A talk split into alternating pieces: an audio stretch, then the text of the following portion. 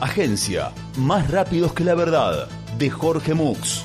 Periodismo honesto y confiable, que no se somete a la tiranía de los hechos reales. Hiper chequeamos todo. Más rápidos que la verdad, la agencia de noticias de total normalidad. Grave, 90% de los loros bahienses tienen una enfermedad altamente contagiosa similar a la rabia.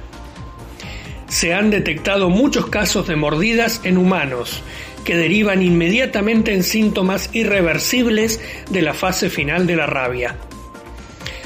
La tala de eucaliptos en el Parque de Mayo, el aumento de temperatura, la aparición de nuevos microorganismos que compiten con la microfauna consuetudinaria, todo conspira para que los habitantes clásicos de un ecosistema se enfermen gravemente y alteren no solo el ecosistema local, sino toda la vida a su alrededor.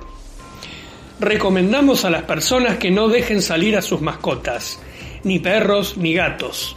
Los loros infectados tienen un comportamiento hostil. Son vectores de esta enfermedad y a través de las mascotas mordidas se transmite también a los humanos dice el titular de zoonosis del municipio local. Sabemos que esta enfermedad se transmite también por el contacto de las heces con la piel. Teniendo en cuenta que las aves defecan mientras vuelan, estamos hablando de una amenaza tan grave como un ataque aéreo. Matarlos a escopetazos u ondas no sirve, a menos que se tomen cuidadosas precauciones con el cuerpo del loro muerto. Si se les dispara y se los deja ahí, las ratas, perros y otras aves que los coman se contagiarán también. Dado que esta peste está generalizada entre los loros, estimamos que ya ha sido contagiada a las palomas, las ratas y los perros y gatos callejeros, en una proporción que no hemos podido calcular totalmente, pero sin duda ha de ser muy alta. El titular de Zoonosis esperaba reunirse esta semana con el resto de su equipo, pero las reuniones fueron suspendidas porque muchos de los trabajadores han sido infectados con la terrible enfermedad de los loros. Una buena medida de prevención consistiría en que cada dueño de mascota mate por su cuenta a su perro o gato, luego lo descuartice e incinere su cuerpo. De ese modo disminuimos la cantidad de transmisores posibles, aclaró. Si usted es mordido por un loro, rasguñado o defecado por él, o por un perro callejero, o un gato o una paloma, recomendamos que se aleje de la humanidad, vaya a un lugar, a un lugar descampado y se pegue un corchazo.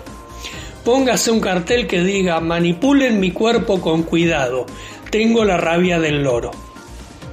Se sabe que los loros han aprendido a hablar y dicen, no tengo nada, yo estoy sano. Así las personas se acercan confiados y entonces los muerden. El titular de Zoonosis nos dice, no confíen en las palabras de un loro. Ni ahora ni nunca, carajo. ¿Cómo le van a hacer caso a un loro? se pregunta indignado. Mientras tanto, se espera que esta semana el intendente inaugure nuevos conitos.